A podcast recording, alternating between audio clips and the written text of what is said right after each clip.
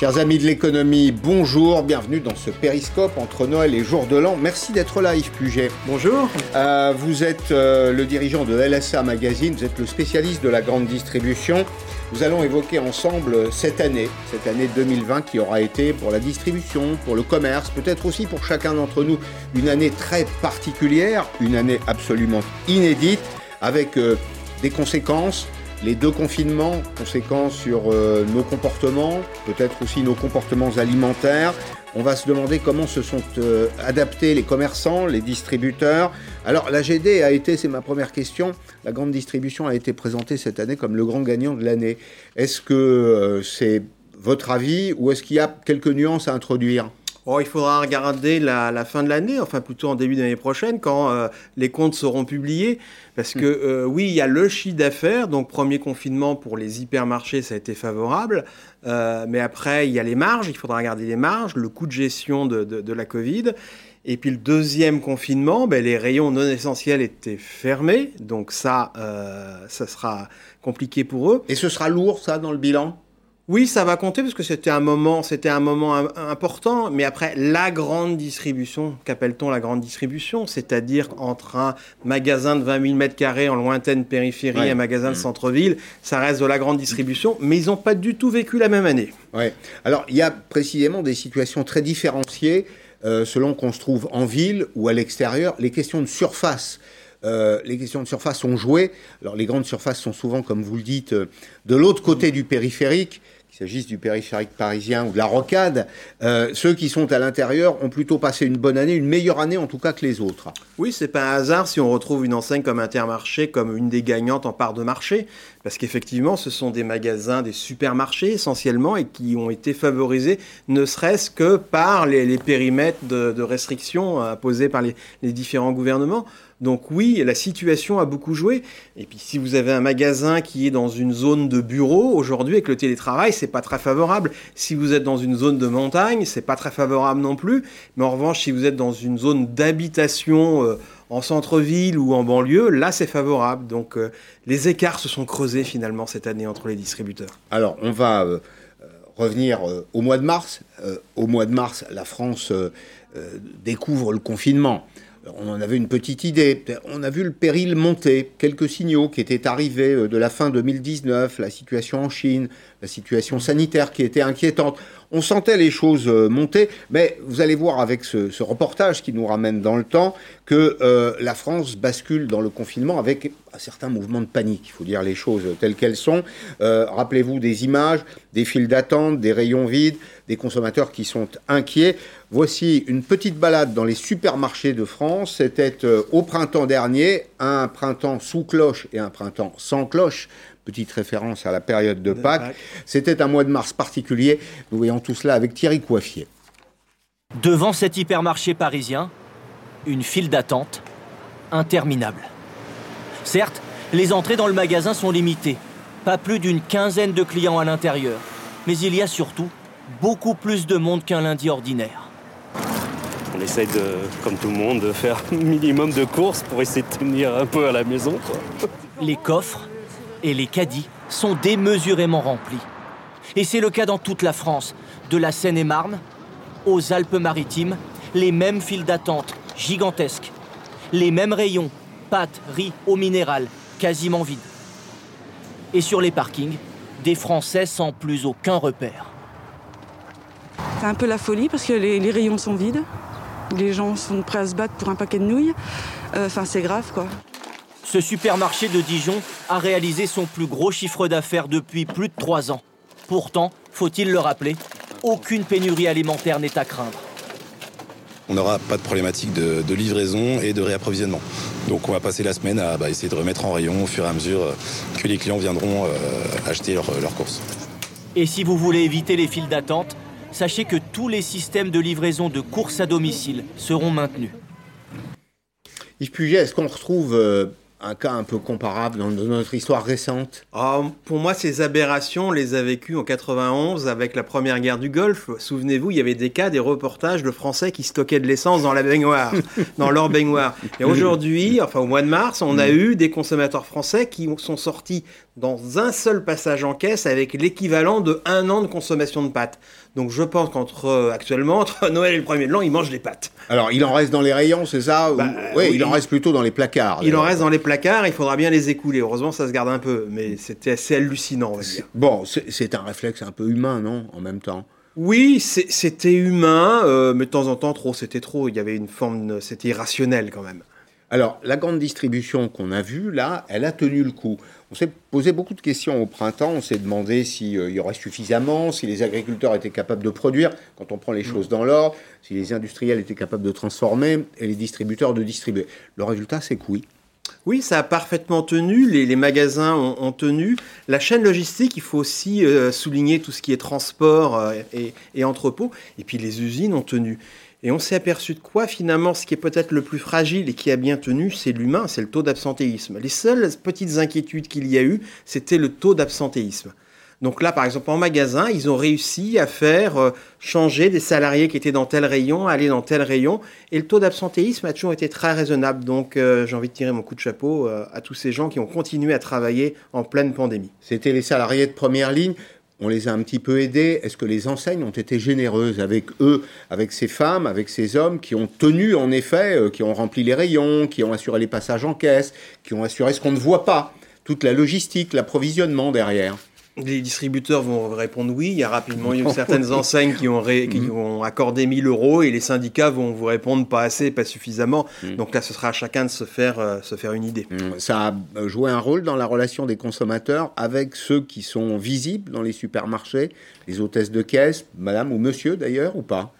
Malheureusement, on a tout de suite parlé du monde d'avant, du monde d'après, mais le monde d'avant revient très vite au galop. Mm. Et la grande distribution qui avait une aura extraordinaire pendant le premier confinement, bah, j'ai envie de dire pendant le deuxième confinement, euh, cette aura avait complètement disparu et la normale était, était revenue. C'est un petit peu dommage parce que sincèrement, c'est un métier qui est pas simple, c'est un métier qui est nécessaire et ça a été très très vite oublié. Alors, est-ce qu'il y a eu un coup Covid pour les, supermarchés? On a, tous des expériences de consommateurs. D'abord, il y avait les files d'attente, euh, mais il y avait aussi la protection des consommateurs et des salariés. Est-ce qu'on sait ce que ça a coûté cette année aux distributeurs? On n'a pas un chiffre global. Il y, y a plusieurs coûts. Il y a le coût de l'équipement, le fameux plexiglas aux caisses, les masques, les gels. Après, il y a un coût humain parce qu'il a fallu faire appel à des prestataires. Et puis après, il y a le coût du chiffre d'affaires. Le coût du chiffre d'affaires, c'est quoi? Ben, Il y a des produits qui ont été plus achetés que d'autres. Donc peut-être qu'on a acheté plus de papier toilette, plus de pâtes, mais il y a moins de marge sur ces rayons que si vous achetez des produits traiteurs, Ouais. des produits euh, frais. Parce, parce qu'on s'est remis à faire euh, la cuisine à la maison Ben, le premier réflexe, c'était surtout d'approvisionner et de surcharger son Ouais. placard. Donc là, c'est des produits à faible marge. Ouais. Et effectivement, tout ce qui a été développé ces dernières années euh, en, en rayon traiteur, en boulangerie, en pâtisserie, en, en poissonnerie, ben, a été nettement moins favorisé. Pour ça que le drive a très très bien marché, ce qui est une bonne chose. Mais le drive, il y a moins de marge qu'en magasin. Alors, un, et deux, si je reviens à votre, votre réflexion, tout ce qui était snacking. On a vu la grande distribution développer le snacking, c'est-à-dire les solutions, euh, les solutions alimentaires. On ne vend plus un produit, on vend une solution en réalité. Est-ce que ça aussi, ça a reculé Et est-ce que, en revanche, euh, si on revient à la normale, les consommateurs retrouveront des habitudes de consommation comme ils les avaient avant Ben là, ce qui a baissé, faut- si on regardait tous les magasins parisiens ou, ou autres, tout ce qui était snacking entre midi et deux, forcément, ça a baissé. Bien sûr, par la force que- des choses. Par la force Ouais, des choses, ouais. vu que là, les gens travaillaient chez eux. Donc oui, ça, ça a baissé. On est, on est revenu sur des produits plus basiques. Alors, il y a eu un espoir de, de, de Made in France, de local. Il y a eu plein d'articles pour dire Mm. c'est extraordinaire, regardez, on va tous acheter à la ferme. Mais je suis désolé, moi, en région parisienne, la ferme, elle est loin quand Il y en même. a peu. Euh, ouais. donc, faut, faut rester raisonnable. Il y a eu quelques excès dans certains articles, on va dire, où on imaginait un autre monde qui, qui n'est pas venu. Donc oui, il y a eu un petit peu plus de, de faits maison. Oui, il suffit de regarder les ventes de farine qui ont explosé. C'est bien pour faire des gâteaux avec les enfants et c'est très bien. Il faut continuer à en faire. En revanche, il y a un sujet qui reste euh, à traiter, qui, de mon point de vue, pas tout à fait épuisé, c'est celui de la souveraineté alimentaire. Vous avez raison de dire que euh, quand il y a des événements de cette nature, on parle du monde d'avant, du monde d'après. Souvent, c'est un peu une fiction quand même. En revanche, il y a une question qui est une question politique qui préoccupe les citoyens, les distributeurs, j'imagine, qui euh, font preuve de citoyenneté aussi dans certains cas, les industriels et les paysans, c'est la question de notre souveraineté. Est-ce qu'elle se pose différemment en cette fin d'année 2020 Elle se pose différemment. Il y a vraiment un regard de la part des consommateurs, mais il faudra que le même consommateur qui dit je veux du local, je veux du français, et d'un, il accepte de payer plus cher, et de deux, qu'il comprenne que peut-être les fraises au mois de janvier, ça va être compliqué. Donc le, on a encore des Français qui veulent des fraises au mois de janvier. Ben, je suis désolé, elles ne seront pas françaises. Euh, et après, sur la souveraineté euh, nationale, euh, les usines sont là. On a une industrie agroalimentaire qui est très très forte en France. Le problème, c'est plutôt leur approvisionnement, les ingrédients. Donc, si un jour on doit avoir un problème, ça viendra certainement de là. C'est pas de la capacité de nos usines. On peut toujours parler un petit peu, il faudrait peut-être qu'elles se modernisent et un peu plus de robotisation, mais c'est dans l'approvisionnement en matières premières qu'il pourrait y avoir des soucis. Alors, en cette fin d'année, c'était au troisième trimestre de cette année, une très grande entreprise de l'agroalimentaire annonce des suppressions d'emplois. On la pensait solide, résiliente, c'est Danone. On présentait son dirigeant comme un dirigeant euh, tout à fait exemplaire, ce qu'il est d'ailleurs probablement, mais Danone a dû supprimer euh, des emplois. Étonnant d'ailleurs que euh, dans, cette, dans cette industrie qui pourtant a été très sollicitée tout au long de l'année, eh bien on procède à des suppressions de postes.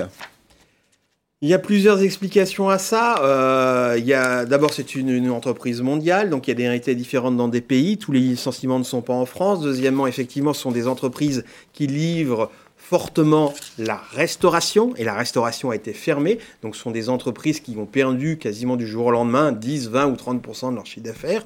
Et après, on va être honnête, c'est le cas dans beaucoup d'entreprises, dans beaucoup de secteurs c'est le bon moment pour faire des plans de réorganisation en disant que c'est le Covid. Un peu d'effet d'aubaine, c'est ça que vous ah, dites Forcément un peu d'effet d'aubaine, mais ils ne hmm. sont pas les seuls. Bon. Hélas. Euh, alors, 2020, année moyenne, hein, année nuancée pour la grande distribution. L'alimentaire, plutôt oui. Plutôt oui, plutôt bon. Le, le non-alimentaire, bah, ça dépend des secteurs. Le textile, ça va être encore dramatique. Euh, vous avez des priorités. Le bricolage va bien s'en sortir parce qu'on est resté chez soi, on a tous revu nos placards, on a tous rangé ses choses. Jardinage, bricolage, oui. Le jouet était très inquiet. Bon, là, Noël est passé. Euh, moi, j'ai tendance à croire que les chiffres vont être bons. Alors, pas extrêmement bons, mais favorables.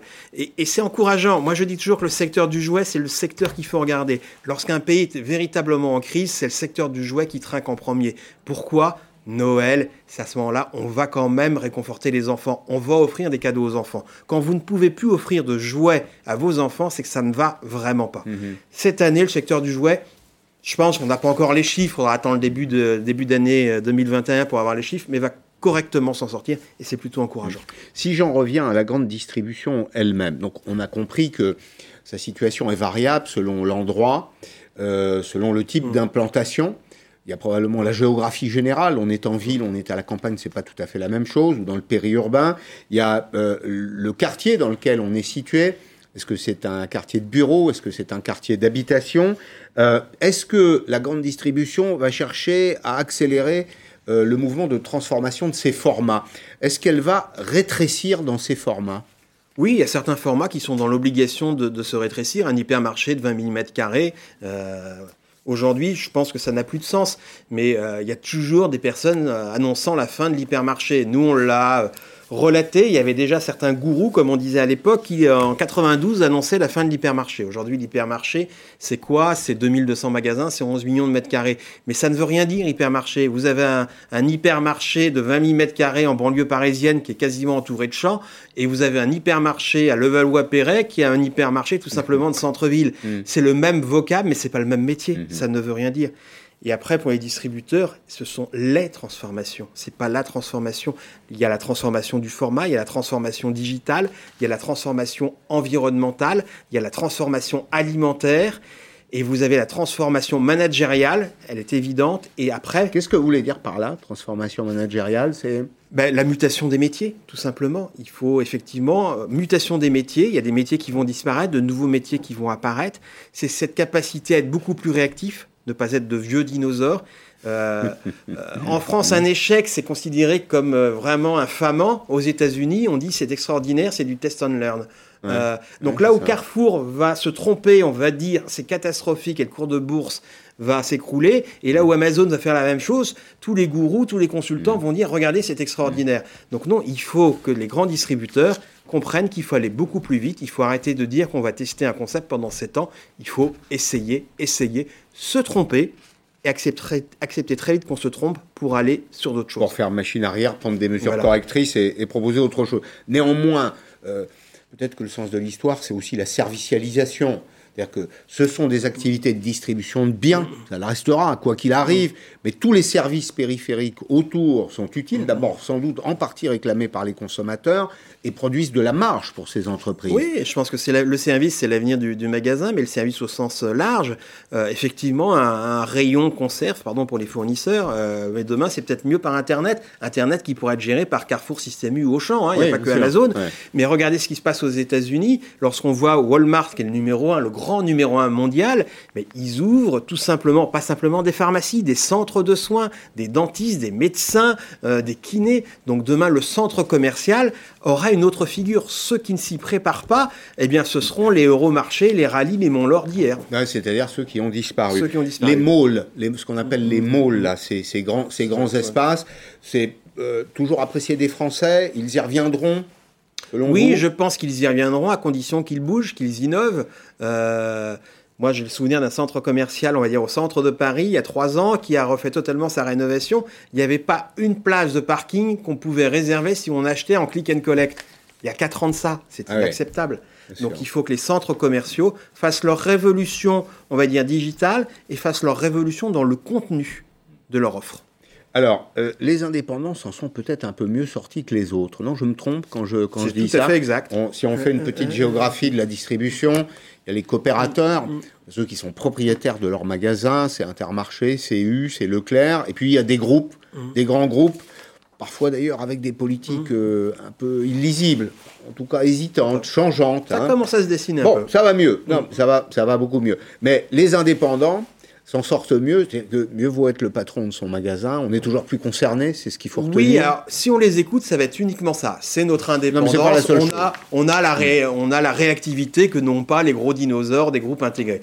Ce qui n'est pas totalement faux, mais ce serait un peu simpliste de dire qu'il n'y a que ça. Prenons Leclerc.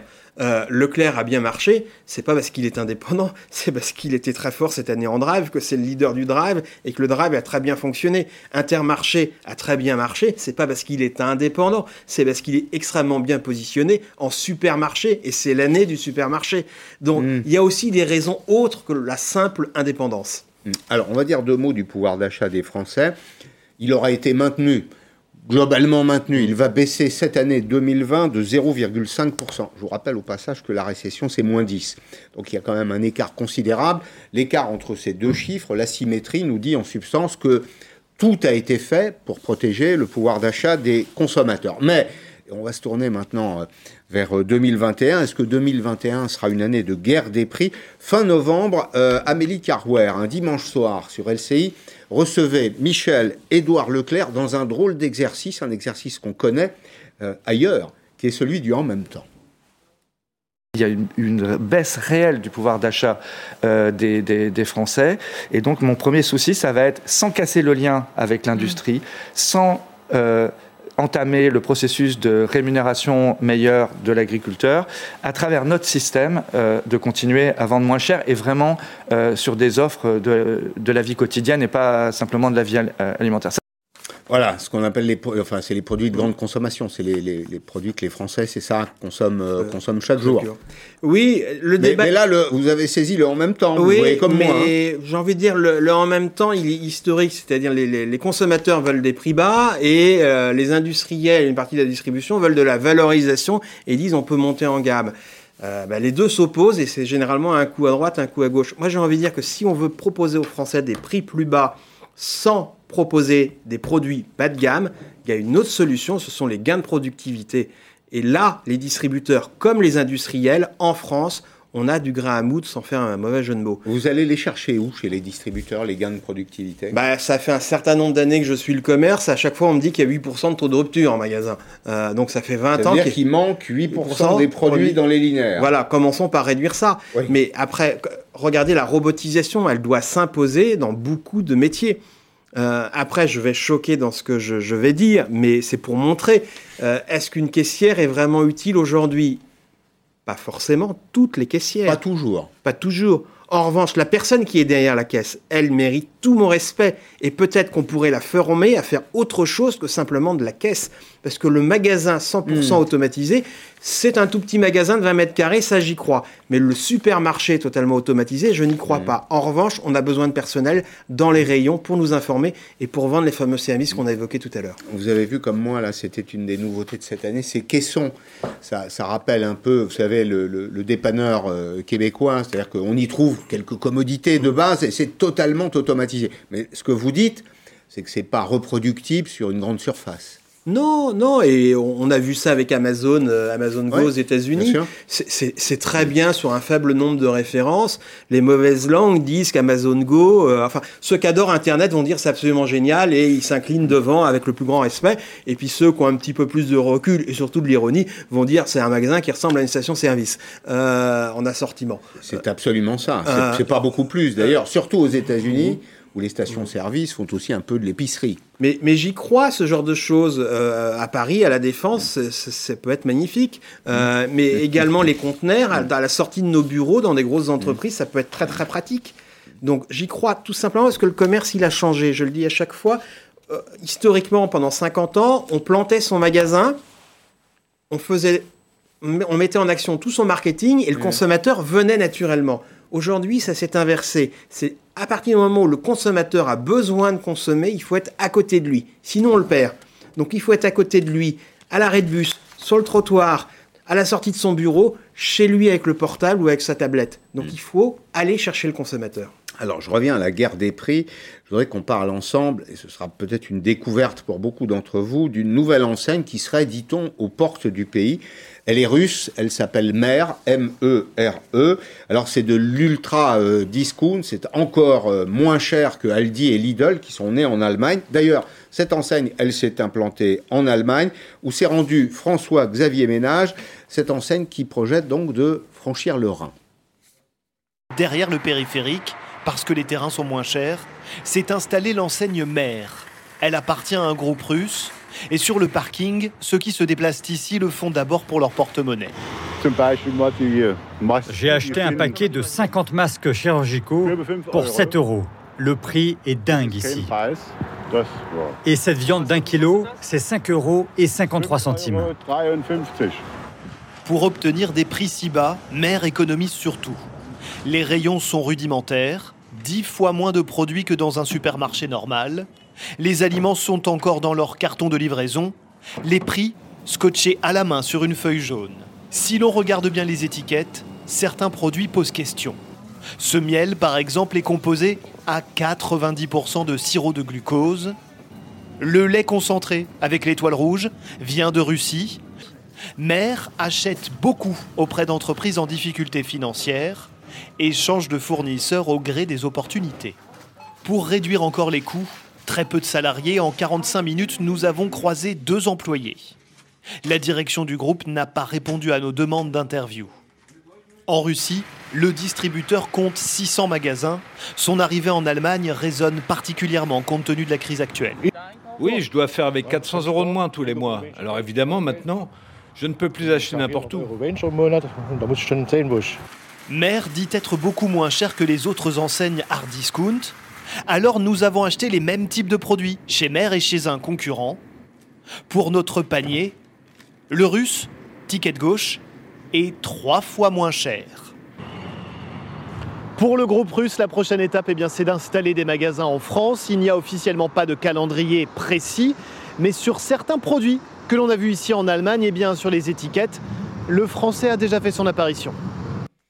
Bon, ça nous ramène un petit peu en arrière. Vous vous rappelez des CDM Oui, le comptoir des, des, mousquetaires. des mousquetaires. hein, c'était des produits posés comme ça. C'était vraiment du, du hard discount, alors avec des produits français. Là, on peut avoir quand même quelques inquiétudes sur la qualité. De... Oh, il y a forcément des, des inquiétudes, mais après, c'est la, la, roue du commerce. Donc, à chaque fois, il y a des enseignes en place qui sont pas chères, euh, qui sont bourgeoises, tout simplement, ou qui répondent à de nouvelles demandes de produits de plus de, plus, de, plus de qualité, et arrivent dans ces cas-là des gens encore moins chers qu'eux, euh, et pas avec le même regard sur la qualité des produits. On avait le même débat, les mêmes reportages, certainement, je n'y étais pas, euh, dans les années 80, lorsque Aldi et Lidl sont arrivés en France, oui. euh, et on disait les méchants hard discounters euh, allemands. Le premier d'ailleurs à avoir euh, vraiment perçu le danger, c'était à l'époque Jean-Pierre Leroc qui avait demandé à ses équipes chez Intermarché de regarder ce que c'était que ce Aldi.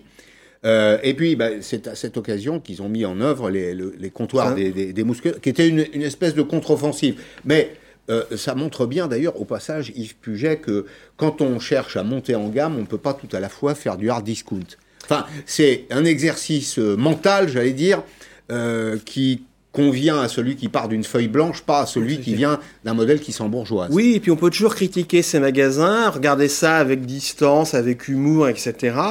Mais il faut aussi accepter euh, que ça répond à, à, des Français qui ont des vrais problèmes de mm. fin de mois. Ça répond à des marchés de crise économique. Donc il faut, euh, faut pas trop sourire quand on voit ça parce que c'est, la triste réalité. Pas mon cas, hein. Non, non, c'était ah. pas pour, pour vous que je disais ça. ça répond aussi une triste, à une triste mm. réalité. Il faut vraiment en tenir compte. En France, on a des enseignes comme Action qui sont en très forte progression.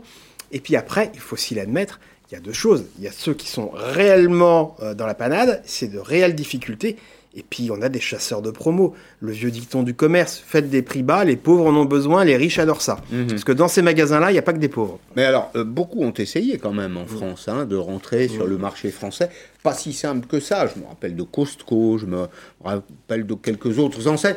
Il y a, il y a quand même une limite, il y a une espèce de plafond de verre. On a eu hein. Tesco, effectivement, qui a essayé, ils ont fait demi-tour, ils, ils, ont racheté un petit distributeur du Nord, ils, ont fini par le revendre. Euh, Costco, euh, le, grand, c'est le numéro 2 mondial du commerce aujourd'hui, il a un magasin, il n'arrive pas à avoir un deuxième magasin. On parle de protectionnisme américain, mais je peux vous assurer que les Français savent se protéger aussi, parce que Costco n'arrive pas à avoir sa deuxième autorisation d'ouverture. C'est toujours aussi compliqué de ouvrir des mètres carrés euh, ah, additionnels oui, oui, surtout pour. Il faut, expliquer. En oui, bah, il y a, une autorisation administrative. c'est ça. Euh, alors, il y a toujours des mètres carrés qui, s'ouvrent, mais il faut, faut, appeler un chat un chat. Le, le, maillage territorial, il est quand même fait. Euh, alors, je suis contre l'idée de tout gel. Pourquoi? Parce qu'il y a des zones de chalandise où il y a de plus en plus d'habitants. Donc là, il faut forcément des ouvertures. Mm. Mais on a assez de mètres carrés euh, de distribution en France. Le commerce, on a assez de mètres carrés commerciaux en France, selon vous? Alors, ben, je ressors, pardon, je vais refaire une vieille citation. La moyenne est la forme la plus élaborée du mensonge.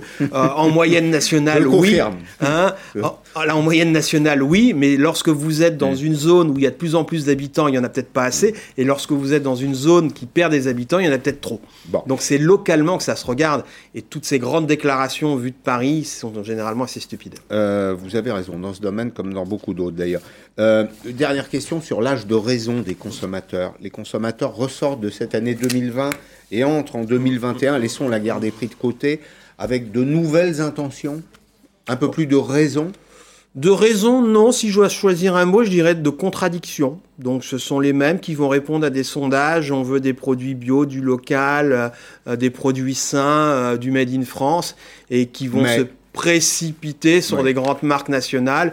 Et euh, on va dire le premier lancement encore cette année euh, en, alimentaire, c'est une grande marque italienne avec un biscuit. Euh, donc écoutez ce qu'ils disent, mais entre le déclaratif et le, le réel, c'est pas toujours la même chose. Après, ce qu'ils disent, c'est quand même, ce sont des tendances de fond ça va simplement peut-être pas aussi vite qu'ils ne le disent. Bon, merci beaucoup euh, Yves Puget. Je vous souhaite évidemment de joyeuses fêtes de fin d'année. À vous également. Par avance, une, une, bonne année. Puis on se retrouvera en 2021 dans Périscope avec vous pour commenter euh, l'actualité de la grande distribution dans un petit instant. Je vais donner la parole aux commerçants. Eux, ils ont été très exposés pendant cette, euh, cette période. je vais recevoir Bénédicte Boudécory, qui est la directrice générale de la Confédération des commerçants de France. À tout de suite.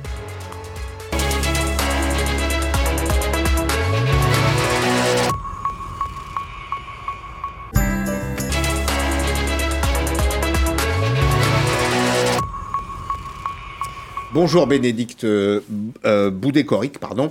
Vous êtes la, directrice générale de la Confédération des commerçants de France. Alors, euh, c'est un nom, mais on, voudrait savoir ce que, vous êtes exactement, ce que représente cette Confédération des commerçants de France.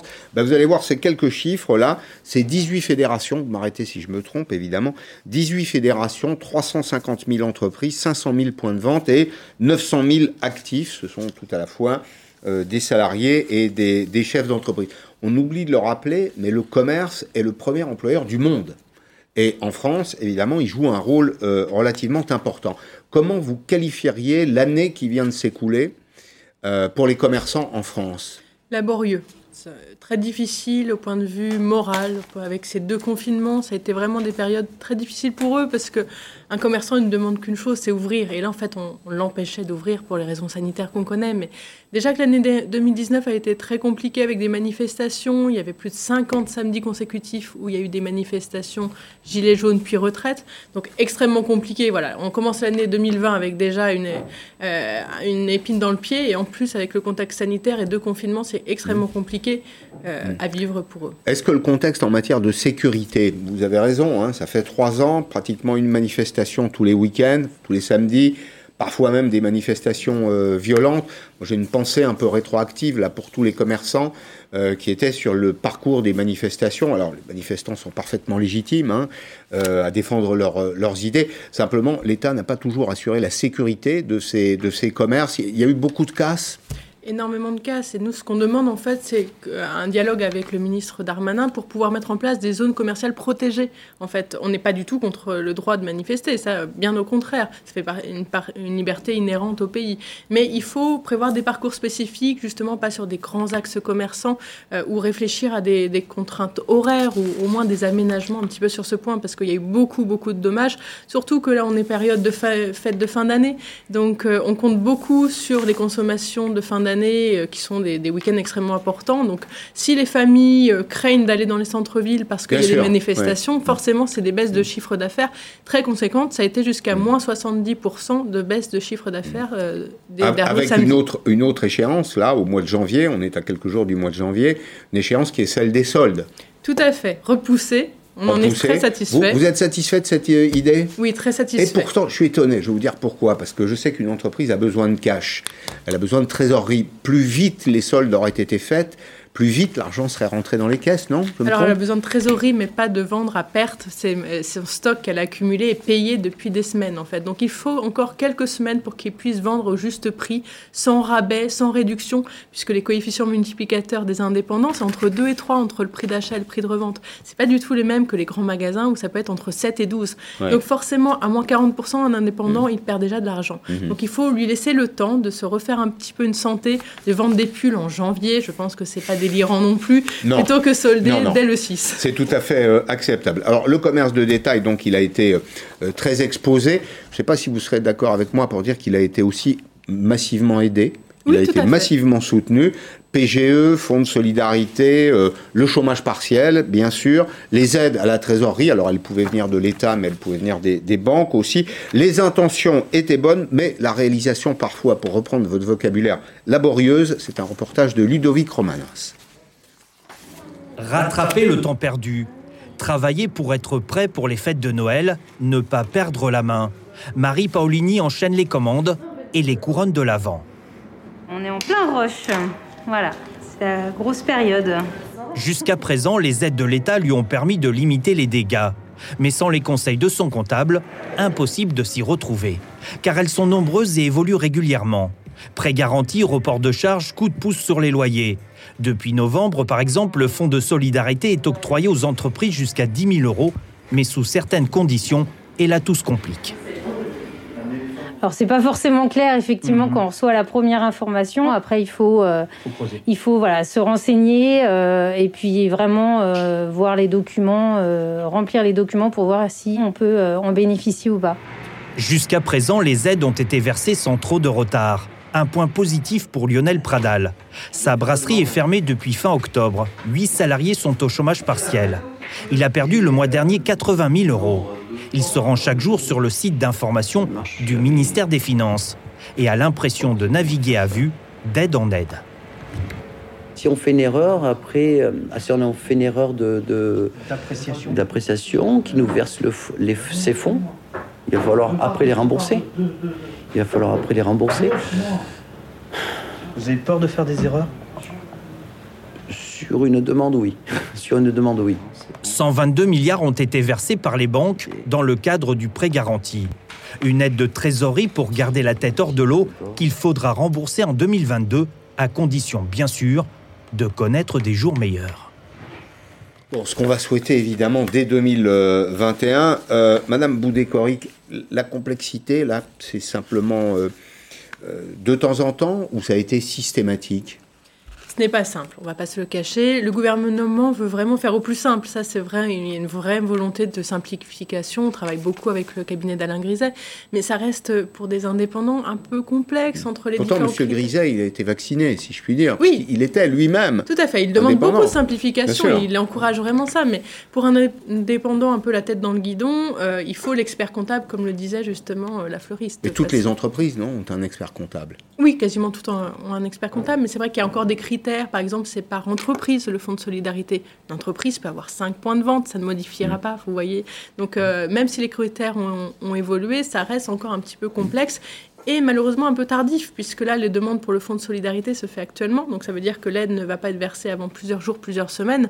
Mm. Euh, la trésorerie des entreprises. C'est vraisemblablement donc pour le début de l'année 2021. Je reviens d'un mot sur les prêts là. Mhm. Euh, Est-ce que tous seront remboursés? Quel, quel est l'écho que vous avez de, de vos adhérents là? Vous êtes vous êtes très nombreux. Est-ce qu'ils vous disent que bah, ils vont pouvoir reconstituer de la trésorerie, des marges, euh, rembourser leurs engagements C'est une vraie inquiétude parce qu'on parle toujours de prêt en fait. Ouais. Donc qui dit prêt dit remboursement. Oui. On parle de report d'échéance également. Donc tout ça en fait, c'est un peu un, un vase qui se remplit, qui se remplit. Euh, pareil pour les loyers, il y a eu des reports de loyers, mais il n'y a pas eu beaucoup d'exonérations. Il y en a eu quelques-unes, mais moins nombreuses que les reports. Donc c'est une vraie inquiétude, même de pouvoir faire des, pré- des prévisions parce que Mhm. qui dit prêt, la banque demande un business plan, elle demande des prévisions. Et aujourd'hui, l'horizon est assez sombre. Mhm. Donc on, on espère s'en sortir, mais c'est vrai que les prochaines semaines, prochains mois seront décisifs. Alors, je voulais qu'on dise deux mots aussi des villes et, et du, et du commerce. Est-ce que toutes les villes sont accueillantes? Je vous pose la question parce que, euh, évidemment, être accueillant, c'est pas simplement euh, euh, permettre à un commerçant ou à un impétrant de louer un fonds de commerce, c'est aussi créer les conditions autour pour que les clients puissent accéder. Il m'arrive de me promener, comme vous probablement, dans les rues des villes de France. Je vois de plus en plus de commerces fermés, de rideaux qui sont tombés. Est-ce que dans ce domaine, on peut dire que toutes les villes font ce qu'elles doivent faire pour accueillir les commerces dont elles ont pourtant besoin? Il y a une vraie réflexion avec les villes. Le gouvernement a mis en place Action Cœur de Ville, par exemple. Donc, il y a des vrais programmes. Mais après, il y a encore des améliorations à faire. Euh, par exemple, pour l'accessibilité des villes, je pense qu'il y a une vraie dynamique à mener avec les commerçants pour savoir les axes. On- À Paris, on le sait bien, pour la mobilité, euh, les, les sens uniques, les transports, la piétonisation, il en faut, mais parfois, c'est pas toujours euh, décidé comme il le faut. Euh, les coronapistes, pour les citer. Donc, il y a une vraie réflexion à avoir. Et puis, la question de la périphérie aussi, qui s'est extrêmement développée ces 20 dernières années, même si c'est au ralenti aujourd'hui. Une petite balade rue de Rivoli à Paris est très très significative. Vous ne trouvez pas Ah oui, Hein totalement. C'est-à-dire, c'est pratiquement un commerce sur deux hein, qui est, euh, qui est fermé. Alors, euh, je voudrais qu'on dise aussi euh, quelques mots de la, de la restauration. Euh, la restauration, c'est du commerce, en tout cas, c'est de la relation avec euh, les clients, les consommateurs. Beaucoup d'aventures entrepreneuriales ont malheureusement pris fin cette année. Cette année 2020, c'est souvent le travail d'une vie. C'est euh, l'aventure d'une famille, c'est l'aventure d'un d'un couple. Euh, regardez celui-ci, par exemple, que Carlos Paredes est allé rencontrer dans le département de la Haute-Vienne. Là, on a deux mois et demi et là, on, va, on a pris encore trois mois. Avec près de six mois de fermeture et des annulations en cascade entre les deux confinements, cette restauratrice n'a pas d'autre solution aujourd'hui que de fermer ses portes. 16 ans d'efforts réduisent à néant et beaucoup de tristesse. J'ai fait beaucoup de sacrifices pour tout perdre maintenant. Mais je ne regrette pas, c'était une belle aventure. C'est fini. Pour se rendre compte de l'ampleur de ses difficultés, son chiffre d'affaires pour le mois de novembre tient sur ce petit bout de papier. J'ai fait 561 euros de plats emportés. Alors que normalement, le mois de novembre, avec les fêtes, c'est 15 000 euros de chiffre d'affaires. Par rapport à l'année d'avant, ben, je dois être à moins 50-60% de mon chiffre d'affaires. Pour le mari de Claudine, les aides du gouvernement ont été loin du compte pour faire face aux deux confinements. Nous, on avait toujours un stock euh, de produits frais et à chaque fois, ils nous préviennent deux jours avant. Et on a eu énormément de gaspillage de marchandises, de, donc de trésorerie. C'est très triste, oui. Surtout qu'on était le dernier commerce du village, quoi. Une affaire dont les murs ont été mis en vente pour payer la banque et les fournisseurs, au lieu d'emprunter sans aucune perspective. On ne sait pas où on va? Parce que s'il y a une troisième vague, ça, on va refermer à nouveau. Redémarrer tous les quatre matins une entreprise avec la boule au ventre comme au premier jour. Il faut être jeune parce qu'à 50 ans passés, j'ai plus du tout envie. Fidèle depuis des années, ses clients assistent impuissants à la fermeture du restaurant et se posent beaucoup de questions sur l'avenir de leur campagne. C'est toute une chaîne. euh, qui bascule, quoi, hein, parce que voilà, la restauration, c'est fournisseurs, et puis ça va jusqu'aux éleveurs, hein, malheureusement. Que vont devenir nos petites bourgades? Mais dans les grandes villes, j'imagine que la catastrophe est la même. Quant à Claudine, elle travaille comme agent d'entretien dans un collège jusqu'au 18 décembre et espère ensuite y être embauchée comme cuisinière. Alors, ce qui est frappant, c'est l'incertitude. Bon, bien sûr, il y a le, il y a le désarroi, c'est l'incertitude. Qu'est-ce que vous attendez, vous, du gouvernement pour le début de l'année 2021 euh, euh, Qu'est-ce qui, qu'est-ce qui vous manque aujourd'hui que vous, vous lui réclamez? Une ligne claire. Euh, aujourd'hui, on a la date du 20 janvier, mais il y a encore beaucoup d'hypothèses, en fait. Euh, on le voit avec euh, les le nombre de cas, etc. Donc, on, veut être vraiment sûr que le 20, les restaurateurs pourront réouvrir. Les restaurateurs, les bars, les stations de ski, ça fait beaucoup de monde qui sont encore pénalisés. Et ils sont prêts Ils se sont préparés, là, pendant cette, cette, cette période Pas d'hypothèque sur le, notamment le processus sanitaire je pense qu'on est très au clair là-dessus. Enfin, les commerces, déjà, la première vague de confinement, après, on s'était beaucoup adapté, les commerces euh, et les restaurateurs encore plus. Donc, le plan, le plan sanitaire est très clair. Je veux dire, euh, sur le port du masque, le gel, les sens de circulation, l'espacement des tables, je pense que les commerçants, les restaurateurs sont assez responsables. Ils savent qu'il est important de réouvrir, ils savent à quelles conditions, quels sacrifices ils peuvent faire, et le respect des normes sanitaires est évident. Et ils sont, très, très, ils sont vraiment prêts pour, pour le respecter. Vous avez été victime de la peur oui, beaucoup de peur. Beaucoup de peur euh, et puis des liens humains assez difficiles. Trop, mais la peur euh, de façon générale dans la société, vous sentez que euh, la population a été menacée, enfin, ce sentiment de peur s'est répandu. Vous savez comme moi qu'on ne consomme que quand on a véritablement confiance. Pensez qu'on est allé trop loin dans ce domaine, vous? Alors il y a eu des discours anxiogènes, mais je pense que le comportement des consommateurs montre aussi qu'ils ont envie de retourner dans leur centre-ville pour consommer. Le lien humain, en fait, a beaucoup manqué pendant ces périodes de confinement, encore plus pendant le premier. Mhm.